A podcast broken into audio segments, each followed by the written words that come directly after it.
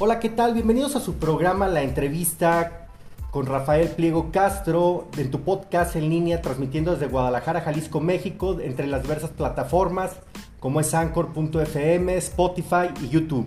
Hoy hablaremos de un tema interesante en torno a lo político y comentarles que se pueden comunicar al 33 23 72 59 93 o mandarnos un correo a mol8916 gmail.com. Recuerda que tu liga directa del podcast, la entrevista es anchor.fm, diagonal Rafael medio pliego. Y bueno, sin más preámbulos, comenzamos con el tema. Hoy tenemos una gran invitada, la diputada plurinominal del Partido Revolucionario Institucional, Hortensia María Luisa Noroña, del PRI, hoy en la 63 legislatura del Congreso de Jalisco, que tiene a bien velar por las siguientes comisiones y el cumplimiento de las mismas, como es derechos humanos, pueblos originarios, es vocal en la Comisión de Educación, Cultura y Deporte, vocal en la Comisión de Hacienda y Presupuesto e integrante del Comité de Ética e Igualdad. Bienvenida, ¿cómo estás? Muy bien, Rafael, muchas gracias por esta oportunidad de que hoy platiquemos un poco del trabajo que hacemos en el legislativo, de la historia que hemos tenido en el servicio público y de los planes a futuro. Sin duda ha sido un trabajo muy intenso, ¿verdad? Sobre todo por el tipo de comisiones que, que te, ha, que te ha tocado llevar sobre todo esta de derechos humanos, pueblos originarios. ¿Nos podrías platicar un poquito de esto? Sí, a ver, estamos viviendo un clima de inseguridad, un clima muy revolucionado, en, no nada más en nuestro estado, no nada más en Guadalajara, sino en todo el país y por supuesto que entonces debemos doblemente de velar porque los derechos humanos se vean tutelados y se vean a salvo y más cuando hay un gobierno federal que ha desdeñado el combate a, la violencia contra los derechos humanos, en donde la violencia de las mujeres para él no existe, en donde los problemas de inseguridad, como el que acabamos de ver en el estado de Michoacán, pareciera ser que no tiene problemas, solamente se refiere a él para decirle cínico a un expresidente, pero no da una solución de qué vamos a hacer para combatir, para que los municipios, para que las localidades no se vuelvan a ver ante este tipo de hechos en sus comunidades y los ciudadanos de cualquier cualquier estado, de cualquier comunidad de México puedan transitar libremente por las calles para que todos estos derechos humanos se vean realmente tutelados por el Estado y podamos tener una convivencia y un desarrollo, los niños, las mujeres, los adultos, los adultos mayores, armónica y nos sintamos nuevamente en paz. Sin duda estamos pasando por una situación muy crítica, ¿no? Yo creo que viene, se viene arrastrando a nivel federal y va bajando, ¿no? Porque hay algunas coyunturas donde se tiene que empujar con la, con la seguridad más fuerte. Efectivamente, este no es un problema, también hay que reconocer lo que se haya gestado en estos últimos tres años, pero sí es un problema que en estos tres años se ha agudizado de manera impresionante. ¿Y por qué se ha agudizado? Porque no ha habido un acompañamiento a la sociedad en cuanto a desarrollo. Eh, vemos un abandono completo de la lucha de las mujeres, desapareciendo estancias infantiles, desapareciendo escuelas de tiempo completo, eh, no tomando la importancia que tiene la victimización de las mujeres, la violencia, las mujeres desaparecidas, eh, los feminicidios, todo eso se va minimizando, pareciera que porque no se toca en la mañanera deja de existir. Y entonces todo eso va haciendo que la sociedad cada vez sea más complicada, sea más cruel y, obviamente que muchos decidan dedicarse a la delincuencia organizada. No, los, no, es una justificación, pero sí es una falta de atención de los gobiernos. Y todo esto se recrudece en una pandemia en donde las mujeres que son violentadas tienen que estar en su casa, muchas veces al lado del violentador, eh, en donde se le quita el dinero a los refugios, supuestamente para dedicárselo al tema de la salud, pero que ahorita que ya se habla de que ya estamos saliendo del problema de la pandemia, tampoco se ve una política de reintegración para todos esos eh, programas, eh, en donde de alguna manera a los delincuentes se les dan abrazos y a los periodistas se les dan balazos. Entonces todo eso lleva a que, si bien es cierto, no se originó en este gobierno, sí se haya agudizado estos últimos cuatro años ahora sí que lamentables hechos los que nos están pasando, ¿no? A nivel nacional.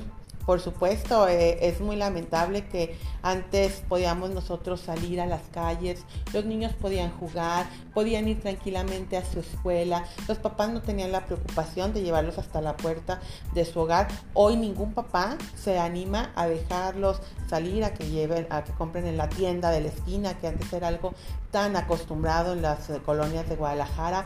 Hoy ya no puedes traer un coche más o menos decente porque tienes miedo de que te lo roben, te levanten a, mano armada. Hoy ya no tienes tranquilidad de que un adulto mayor viva solo porque pueden llegarlo, eh, robarlo y al día siguiente no estar. Hoy ya los jóvenes no pueden salir a divertirse. Eh, partes como Puerto Vallarta, la inseguridad es tremenda y siendo en lugar de polos de desarrollo turístico en donde atraigamos por su belleza, por la gente tan cálida, por todo el esfuerzo que hacen los habitantes de municipios como Puerto Vallarta, como Chapala, como nuestra sierra, como nuestro turismo religioso, que hacen un gran esfuerzo por ser lugares muy dignos y de presumirse a nivel nacional, el tema de la inseguridad los vea afectados y vean que, que todo ese esfuerzo pues a nivel internacional la nota que damos de México, de Jalisco, de nuestras comunidades es una nota sangrienta.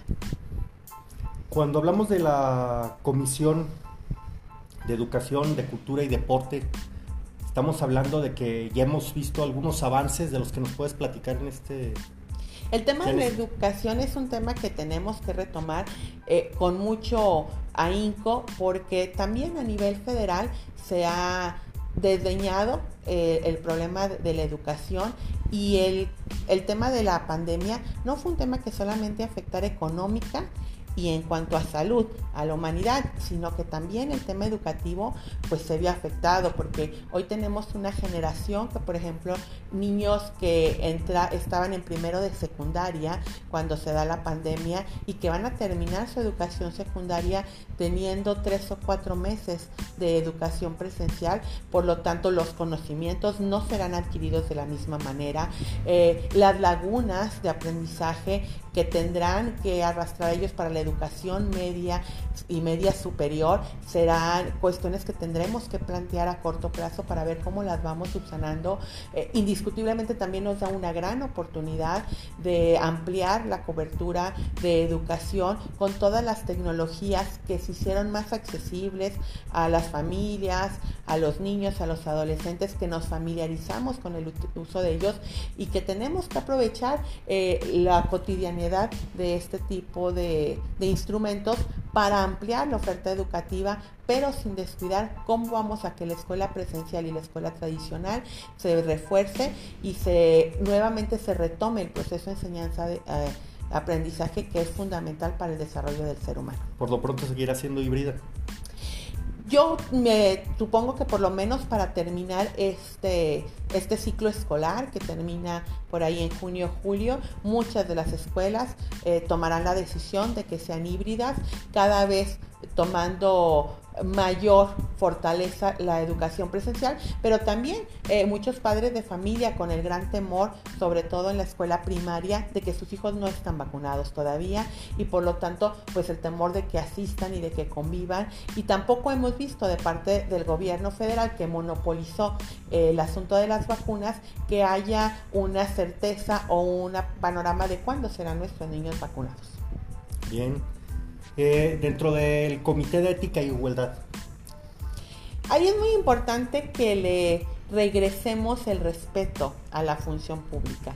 Y para eso, lo primero que tenemos que hacer es los que nos dedicamos a la función pública, a la política, al gobierno, que le volvamos la dignidad a lo que hacemos que respetemos lo que hacemos, que tengamos una conducta ejemplar, que tenga, somos seres humanos, sí, efectivamente, nos gusta divertirnos, sí, nos gusta, somos personas normales que salimos a hacer el súper, que salimos eh, un día a jugar un partido de fútbol, que salimos un día a la playa, que, que convivimos con nuestras familias, con nuestros amigos, pero las decisiones que tomamos debemos de dar ejemplo ¿Para qué? Para que tengamos cierta autoridad moral, cierto eh, respeto porque las decisiones no se quedan solamente en el ámbito personal, sino que influyen en muchos jaliscienses las decisiones que tomamos nosotros en lo individual y en lo colectivo en el caso del Congreso. Entonces, por eso es muy importante que siempre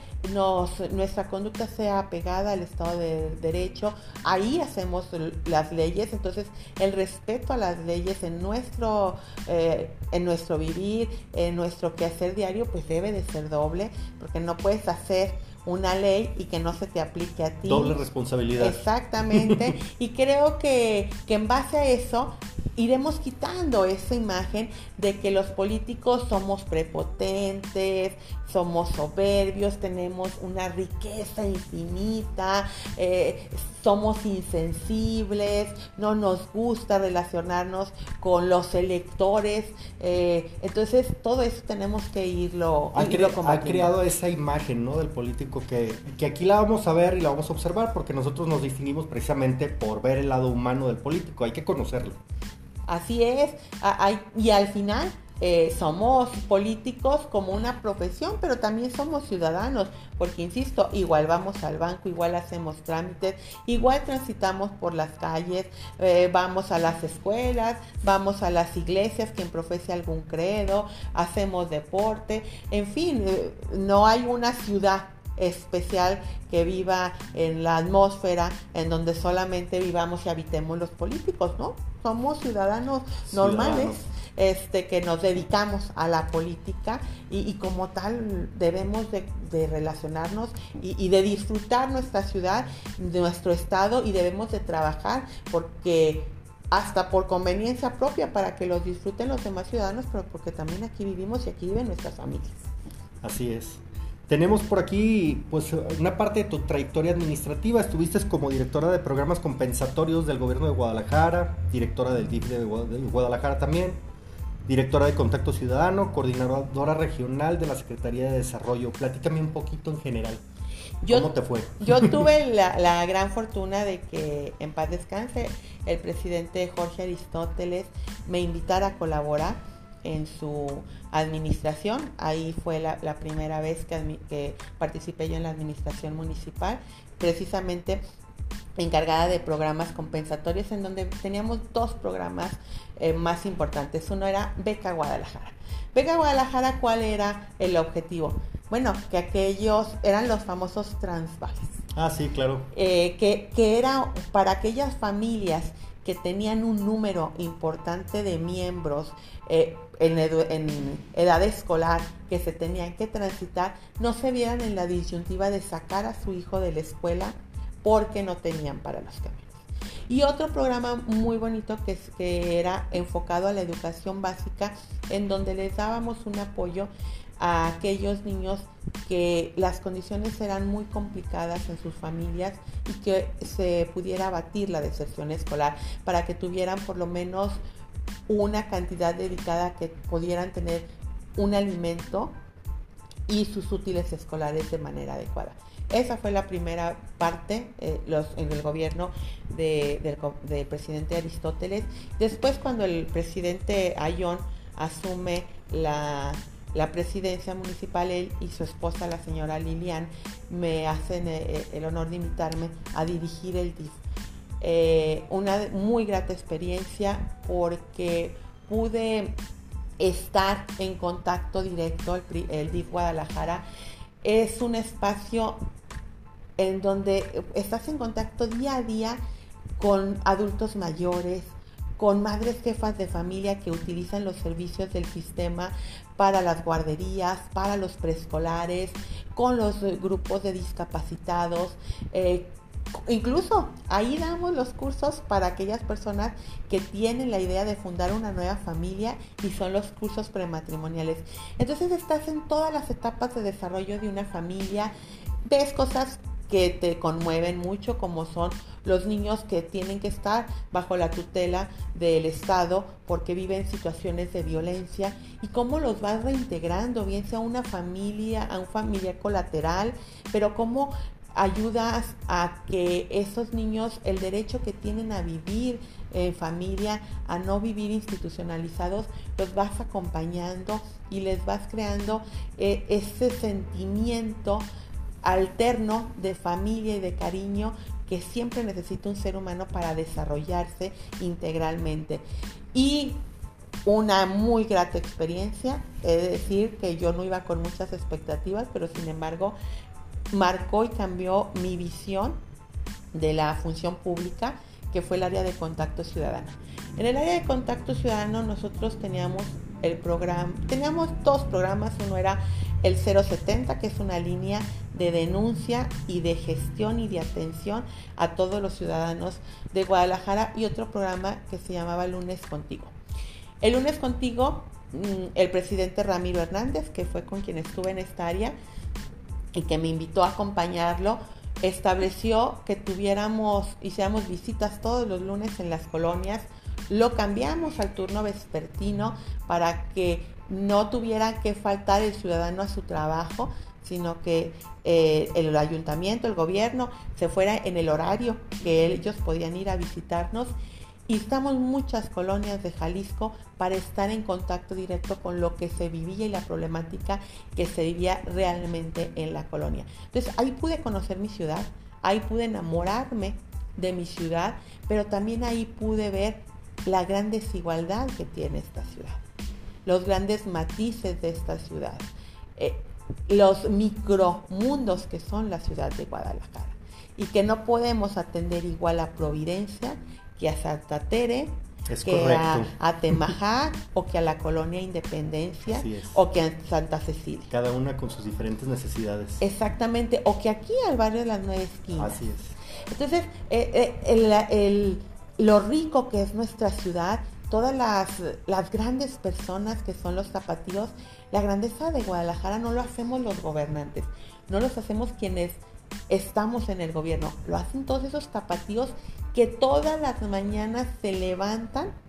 a barrer su calle, a echar esa agua para que siga oliendo a tierra mojada nuestra ciudad, a irse en el transporte público, a irse en su vehículo y a trabajar para que esta ciudad siga siendo grande y para dejarles una ciudad a sus hijos o que sus padres disfruten de una ciudad en donde tengan oportunidades de desarrollo y que se disfrute. Y de verdad que fue una grata experiencia.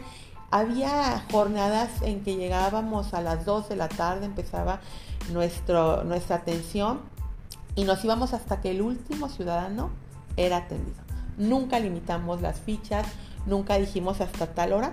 Y había lugares que a las 9 de la noche ya cerrábamos, ahora sí que el changarro, pero había otros que nos daban la una de la mañana. Y como diría un insigne jalisciense, mientras siguieran aplaudiendo, nosotros seguíamos atendiendo. Mientras siguieran pidiendo eh, fichas, nosotros seguíamos atendiendo. Les gestionábamos descuentos a las multas, buscábamos que parques y jardines atendiera, mejoramiento urbano atendiera las banquetas y con una gran ventaja. Yo estuve acompañando al presidente municipal en todos los lunes contigo. Ah, muy bien. De tal manera que teníamos seguimiento y yo les decía, ya pasamos la gestión, aquí está el director, el funcionario comprometiéndose a realizarla. Hágame un favor, si para la próxima semana no le han resuelto, viene, me dice y le damos continuidad. Y había unos que iban y me decían, ya me solucionaron, o me los encontraba después en el ayuntamiento y me decían, sí me solucionaron, licenciada, le agradezco mucho, directora. Y pero había otros que regresaban y me decían, oiga, no, no le hicieron caso. Y entonces ahí este mismo veíamos por qué no se le había atendido, por qué no se le daba seguimiento y por qué se dejaba como letra muerta lo platicado y lo acordado en los lunes contigo. Entonces eso daba mucha certeza al ciudadano de que su problema se le diera continuidad y realmente se atendiera. Oye, sin duda todas estas actividades han sido de contacto ciudadano directo, ¿verdad? O sea, donde ves la problemática, es más, la vives. Sí, yo he tenido esa gran, gran fortuna de siempre estar muy en contacto con Jalisco y con Guadalajara y con sus habitantes. Porque yo te voy a decir una cosa, yo sí creo que nos llevó una inquietud de cambiar la realidad de los jaliscienses o de nuestro entorno cuando decidimos meternos a la política. Y el día que a uno le dejen de doler los ciudadanos y la desigualdad, ese día uno se debe dedicar a la contabilidad, en donde uno solo vea números. Porque entonces ya no es, ya no tienes la sensibilidad para dedicarte a eso. Es lo que se necesita, sensibilidad, ¿no? Tener esa, esa situación, ese, ese amor de ser servidor público, ¿no? Así es, y el entender que nuestra, que las decisiones que tomemos no las debemos de tomar solamente por nuestra desde nuestro privilegio, hay que reconocerlo. Nosotros que nos dedicamos a la función pública vivimos con un privilegio. Entonces, este, hay que... De nosotros vivimos desde el privilegio y hay que reconocerlo. Y como tal, hay que tomar las decisiones, sabiendo que no todos viven nuestra realidad y siendo empáticos con las otras realidades para realmente dar soluciones. Eh, por ejemplo, mi madre es directora de una primaria del, subsistema estatal desde hace muchos años y tiene su escuela en la zona de Providencia. La realidad de Providencia es, muy distinta porque ahí los papás pueden colaborar, pueden comprarse la, pueden, apoyar para que se compren los pintarrones, para que se actualicen las computadoras, para que eh, los baños estén en condiciones. Pero mis primeras prácticas como docente las hice en algunas escuelas de Polanco, mm. en donde no había mesabancos, en donde los niños tenían que ir con sus eh, tambos, de pintura para volver los mesabancos. Entonces, son realidades distintas y no puede la, Secretaría de Educación atender de manera igual porque nos necesitan de manera diferente al gobierno. Una de las cosas que el gobierno tiene razón de ser es la justicia social y la justicia social es apoyar más al que menos tiene.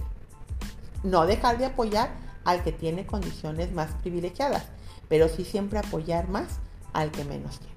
Es un buen principio. Por supuesto, porque así es un principio de generosidad, de solidaridad, de subsidiariedad, de acompañamiento humano. Vamos a ayudarte para que salgas, no te vamos a dar. Ese es un grave problema que tiene este gobierno federal.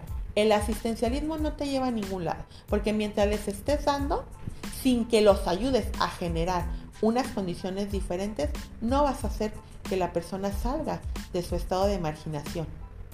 Porque el, estado de marginación no es nada más que no tengan un poder adquisitivo, también las condiciones en, las que viven.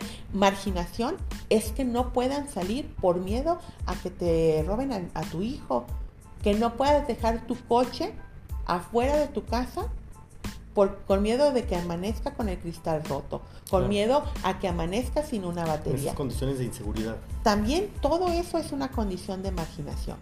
Entonces, todas esas se tienen que atender y se tienen que, con una beca a un adulto mayor, esas condiciones de desigualdad no se pueden atender y no se pueden ir las brechas que separan a los diferentes eh, Guadalajaras, a los diferentes Jalisco, que se vayan achicando para que seamos uno con las mismas condiciones de desarrollo, como se nos merecen todos los que nacen en el estado de Jalisco. Fíjate que estaba observando que en la parte de tus comisiones también te dedicas mucho como que a observar, a fiscalizar, a revisar, que todo vaya en orden, que tenga un orden en base al plan de gobierno, ¿es correcto? Bueno, es que al final los recursos del gobierno son finitos, no, no, eh, no tiene el gobierno una huerta de árboles, de billetes, eh, diría Margaret Thatcher, o sea, el dinero... Hay que revisarlo. exacto, hay, que quitarlo una parte para dedicárselo a otro. Entonces, hay momentos en que los recursos se tienen que invertir en donde se deben invertir, no en donde uno quisiera invertirlo. Uno quisiera que llegue el momento en que Guadalajara eh, no tengamos necesidad de ver dónde ponemos nuevos semáforos sino que tengamos ya la necesidad, porque están todos los semáforos puestos, entonces tengamos necesidad de poner semáforos bonitos, pero hoy no es la realidad. Y eh, me estoy yendo a un ejemplo muy banal, pero hoy tenemos necesidad de ver cómo ampliamos el número de cámaras, pero que las cámaras sean eficientes, para que realmente haya un combate a la inseguridad y realmente regresemos la percepción de tranquilidad y de seguridad a los ciudadanos. Es como hacer un estudio, ¿no? Que realmente las pongan donde realmente hacen falta, donde realmente sí puedan servir. Y, y, y exactamente qué necesitamos. Hoy a lo mejor no se necesita, es muy, es muy loable. Eh, yo no quiero demeritar una carrera como la de Checo Pérez, que es un jalisciense que nos llena de orgullo. Destacado. Pero hoy, hoy se necesita darle 25 millones de pesos para que en su casco llegue la palabra de Jalisco o necesitamos apoyar a los jóvenes de Santa Cecilia para que tengan un espacio de deporte. ¿Qué es prioridad? Entonces, eh, ambas cosas son buenas. No, yo no quito la bondad de una o de otra, pero ¿cuál es más urgente? ¿Cuál hace que las personas que tienen unas condiciones en que necesitan más apoyo del gobierno lo dirijamos ahí para que ellos tengan oportunidad de desarrollarse y que hoy, que el día de mañana no tengamos un Checo Pérez, sino que tengamos 10, 15 Checo Pérez o 10, 15 personas que se dedican al patinaje artístico sobre hielos como Donovan o no nada más un equipo de charros, sino que tengamos uno, dos y un equipo de básquetbol realmente eh, en los primeros niveles de competencia y que no nada más tengamos dos, tres equipos de fútbol, sino muchas ligas de fútbol en todas las comunidades, en todos los barrios, para que realmente nuestros jóvenes, nuestros niños puedan realizar esto como un deporte y tengan la posibilidad de ver en qué deporte, si les gusta el deporte, ver en qué deporte son buenos y cuál es el que quieren practicar el resto de su vida. Bien, bonita visión. Eh, eh, vamos a pasar a la parte eh, de tu trayectoria política. Fuiste dirigente estatal del Frente Juvenil Revolucionario del PRI. También estuviste como mm, secretaria técnico del Consejo Político Municipal del PRI, aquí en Jalisco.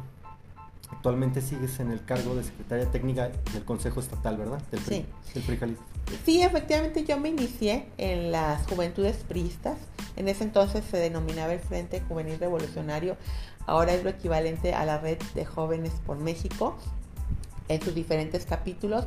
Y tuve la gran fortuna de dirigir eh, esta organización aquí a nivel estatal y posteriormente acompañar al actual dirigente de nuestro partido Alejandro Moreno e hicimos fórmula y ambos fuimos dirigentes nacionales de los jóvenes del partido eh, del 2002 al 2004 más o menos en donde después él se fue a la Cámara de Diputados Federales yo me vine al Congreso local del estado eh, por eso es que seguimos, ahí nos conocimos en las juventudes eh, priistas y seguimos siendo amigos hasta, hasta la fecha y esperemos que sea una amistad que dure muchos años más y que trascienda más allá de la actividad política.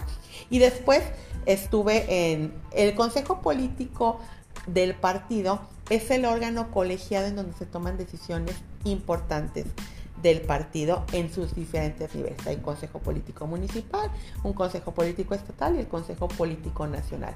Y yo eh, fui en, en, la gestión de Miguel Castro, en el PRI Guadalajara, fui su secretaria técnica y después pasé a ser la secretaria técnica en el Estado y actualmente con el ingeniero Ramiro sigo siendo secretaria técnica del Consejo. He tenido algunos otros encargos del Comité Nacional como secretaria regional. Soy una persona que decidió libre y conscientemente militar en el PRI que se siente cómoda militando en el PRI porque comparte los postulados de desarrollo de México y de Jalisco desde la visión del PRI y por lo tanto eso me compromete mucho a ser activa en la vida interna de mi partido. Soy orgullosamente priista, reconozco que muchos militantes priistas no realizaron adecuadamente sus gestiones de gobierno y que nosotros desde el PRI de alguna manera no lo señalamos a tiempo ni con la dureza que debimos de haberlo señalado. Ahí hay una doble falta, porque la primera falta es al PRI, porque el PRI los postula de manera eh, solidaria creyendo que van a hacer una buena función. Pero y, y, nos fallan a nosotros y después le fallan a la sociedad mexicana de Jalisco o de Guadalajara. Entonces, eh, ahí yo soy una comprometida de que las cosas se deben de arreglar desde casa y creo que el PRI es un partido muy grande que como todo órgano conformado por seres humanos tiene militantes buenos y militantes que nos han fallado, pero sé que también le ha dado grandes cosas a México, le dio la paz social que no valorábamos hasta ahorita que la perdimos y que no podemos transitar libremente por las calles. Sí. Y también le dio muchas instituciones, como el Seguro Social, como las universidades, como la educación pública. Hoy no hay una comunidad en donde no hay una primaria. Entonces, el acceso a la educación es muy importante y todo eso lo hicieron priistas, priistas buenos. Hay muchos priistas que admiramos. Entonces, esos son los priistas que también al interior del PRI queremos. ¿Entras eh, en la etapa nueva del PRI o eh, tienes parte de parte de, lo que pudiste aprender de, las, de la vieja guardia y te lo trajiste a esta etapa? Yo no creo que el partido tenga etapas. El partido es un organismo muy grande, muy importante y con una vida propia. Entonces, como todos los organismos, como todas las dependencias, está en constante evolución. Mm. Yo voy evolucionando al igual que el partido. Obviamente no soy la misma política, ni la misma prista, ni la misma mujer que en el 99 que entró al partido. Claro. Ya las canas no me dejan mentir. Eh, entonces, así también es el partido, el partido evolucionando. El PRI no es el mismo PRI del 2000 al PRI del 2020. Entonces, yo soy una priista, una militante que admiro profundamente a los jóvenes que hoy, que digamos que nuestras acciones estaban a la baja, deciden apostarle y afiliarse al PRI. Pero también les tengo un gran reconocimiento a muchos hombres que le han dado y le siguen dando su vida, su quehacer y su trabajo al partido para que tenga rumbo, para que las mujeres nos pudiéramos desarrollar. El PRI es el partido de las mujeres. Sí, sin duda le ha dado un, poder, pues este, a esa parte, ¿no? De igualdad, esa parte donde está empoderando a, la mujer para que tome estos cargos públicos y pueda desarrollarse en ese tema, ¿no? Claro, para que realmente tenga un desarrollo. A ver, en un gobierno del PRI se le dio el derecho del voto a la mujer. Claro. Avanzamos mucho. Perdimos la presidencia de la República. Y el siguiente paso sustantivo fue la paridad horizontal, que se puso en un gobierno del PRI encabezado por Enrique Peña Nieto. No todo lo que se hace en los gobiernos del PRI es malo. Hay que revisar.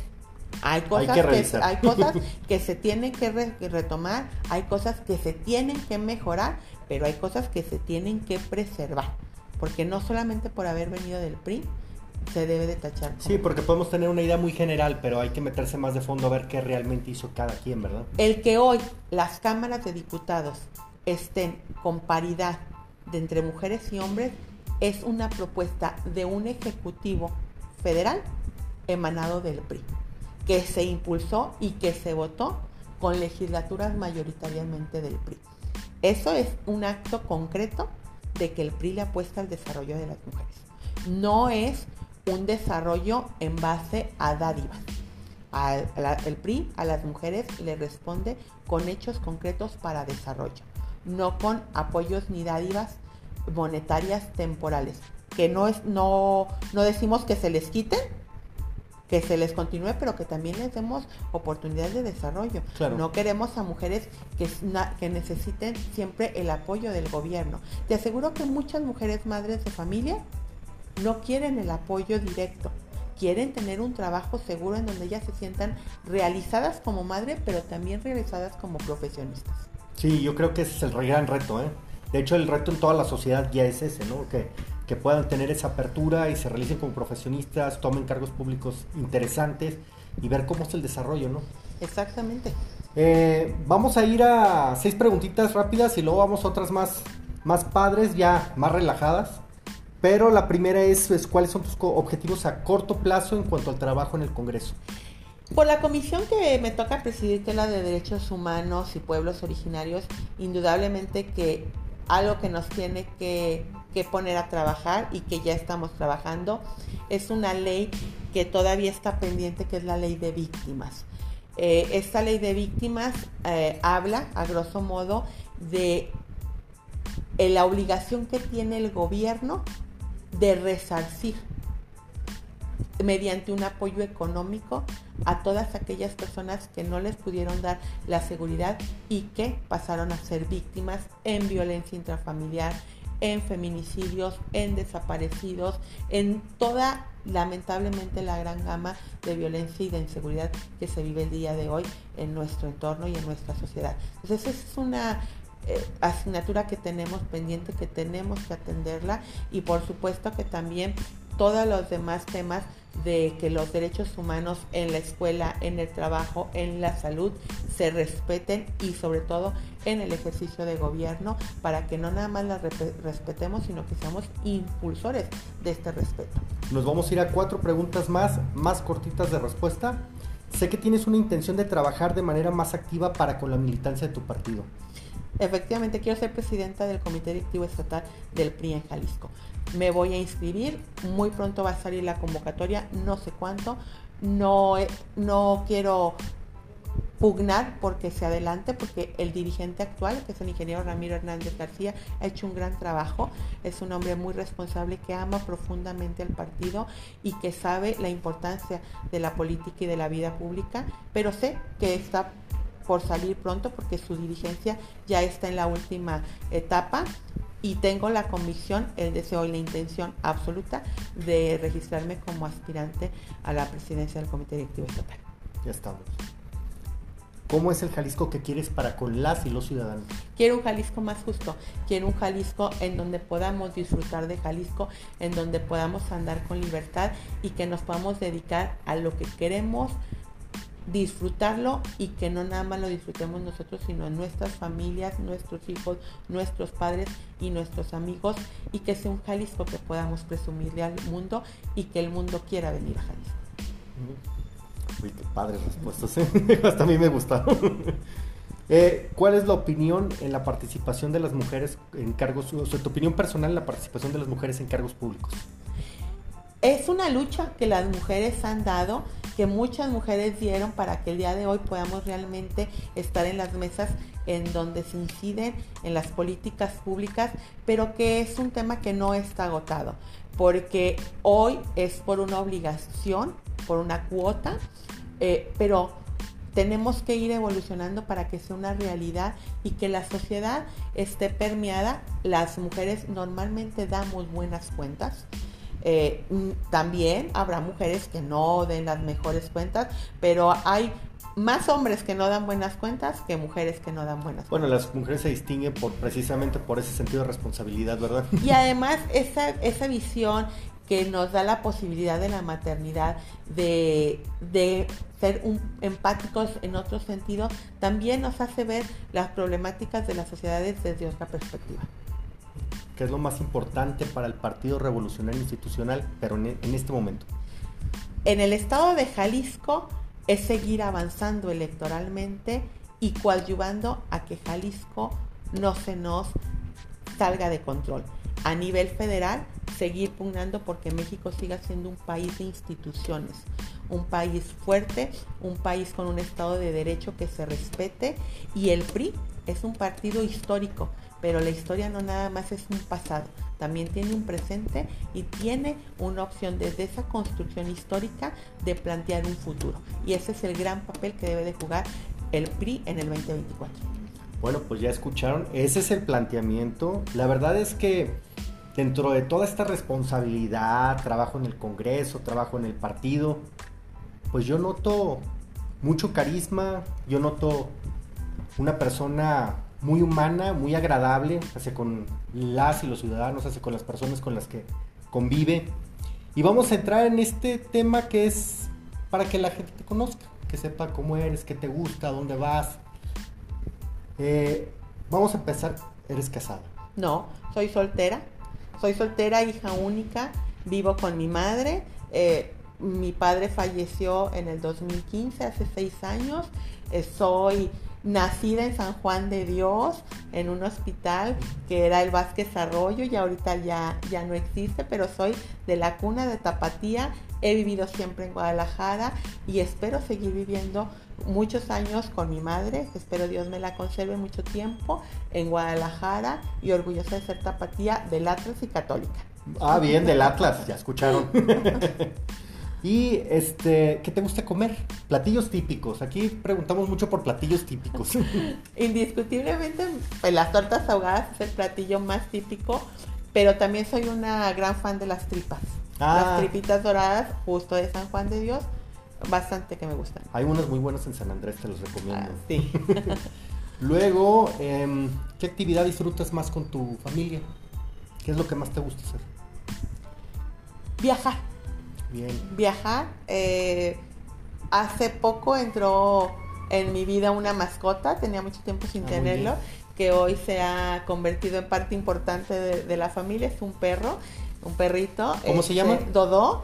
Y indiscutiblemente que ha cambiado para bien nuestra dinámica familiar, eh, pero viajar me apasiona mucho y lo disfruto desde todos los aspectos, desde un viaje en solitario, un viaje en amigos, un viaje en pareja, un viaje con mi madre, eh, hasta un viaje de ida y vuelta por una, para ir a visitar a un amigo político. De hecho, iba a ser la siguiente pregunta, si te gustaban las mascotas, pero ya con esto me dejas claro. te voy a decir parte de nuestra familia. Que mucho tiempo no tuve, este, los tuve muy de niña, había perros en la casa, pero mucho tiempo no tuve porque siempre creí que tenía que tener el tiempo para atenderlo. Fui diputada federal, tres años estuve yendo y viniendo a México, pero al final de mi diputación federal consideré que era oportunidad de darme nuevamente el chance de ver cómo convivía con una mascota y hasta ahorita creo que me ha ido bien. Es muy productivo, ¿eh? de hecho son este fieles a uno. Espero que si le preguntaran a Dodo también dijera que soy una buena guía humana. Yo creo que sí. Este, ¿qué es eh, lo que más te llena de satisfacción en este momento? Mira, yo la política se convirtió en mi vida. Yo y muchos de mis amigos se dedican a la política. Entonces el servir se ha convertido en parte fundamental de mi vida. Sin lugar a dudas, mi familia es el centro, es lo que me mueve y es alrededor de, que, de quien me muevo. Pero sé que me dedico a la política para que justo mi familia y muchas familias de México, de Jalisco, tengan condiciones de vivir tranquilos, seguros y de desarrollarse en lo que cada uno de manera individual se, lo, se plantea. Bien. Bueno, pues sin más, estamos llegando ya al final del programa. Nos despedimos pues agradeciendo eh, la presencia de la diputada plurinominal del Partido Revolucionario Institucional, Hortensia María Luisa Noroña. Y no sé si podamos mandar un último mensaje a, pues a todas las, y los ciudadanos y cerramos con tus redes sociales y tus teléfonos. Ponme el quesada porque si no mi madre va a decir Ah, perdón, quesada. Luego me va a reclamar. Mira, decirles que al final me dedico a la función pública, pero que quiero ser una política que esté de la mano de todos los tapatíos, de todos los jaliscienses y de los mexicanos en el momento que me toque estar o representar en algún ámbito federal. Que creo que la sociedad se construye entre todos. Los políticos tenemos una gran función, pero también la sociedad nos debe de ir acotando y marcando el rumbo que debemos de tomar si no estamos tomando las decisiones adecuadas. Decirles que soy una tapatía más, una tapatía que aquí vive, que aquí se siente feliz de vivir y que aquí espera terminar sus días, que soy una católica por convicción, que soy una atlista de corazón. Bien, pues tiene todos los puntos, ¿eh? y que soy una priista de mucho corazón. Y que en lo único a lo que aspiro es que todos los días que yo vivo en Guadalajara nunca tenga que bajar la mirada porque le fallé a un ciudadano que donde lo encuentre, al ciudadano que me toque atender, que, que se sienta la confianza de ir a tocar mi puerta, yo me lo pueda encontrar en un mercado, en un tianguis y lo pueda saludar viéndolo de frente, viéndolo a los ojos, porque puse mi mayor esfuerzo. A lo mejor no le solucioné al 100% su problema, pero sí tuve, puse mi mayor esfuerzo en acompañarlo en esa situación que me planteó y que pudo haberle mejorado su vida. Y agradecerles la oportunidad que me dan para servir al pueblo de Jalisco. Eh, soy una privilegiada por estar sirviendo a los jaliscienses, que me ayuden a no equivocarme, que me tienen a sus órdenes en la sala A1 del Congreso del Estado. Mis redes sociales son muy fáciles porque nunca me he complicado. O soy Hortensia Norona, así soy en Instagram, así estoy en Facebook y así estoy en Twitter. Eh, en cualquiera de las tres plataformas me pueden seguir. Eh, procuro estar siempre al pendiente, contestar y que a lo mejor si algún día no me encuentran en el Congreso, eh, si me dejan sus datos, seguramente a la brevedad me comunicaré y podremos establecer siempre un contacto cara a cara y de manera personal para que podamos ir avanzando en la construcción de al final del Jalisco que todos queremos y que todos queremos disfrutar. De hecho, eh, aquí tengo los teléfonos, es el 33 36 79 1507 con la extensión 1607 5507 y tenemos otro teléfono más que es el 33 16 99 44 11. Estás en Facebook, Twitter e Instagram, ¿verdad? Así es. Bien, pues agradecerles que estuvieron aquí en su programa La Entrevista. Muchas gracias, muchas gracias a todos nuestros seguidores eh, en este programa en línea, en las diversas plataformas y recordarles que nuestra dirección es anchor.fm, diagonal Rafael-medio pliego. Nos pueden buscar en YouTube como la entrevista con Rafael Pliego. Y sin más, nos vemos en el próximo programa. Gracias.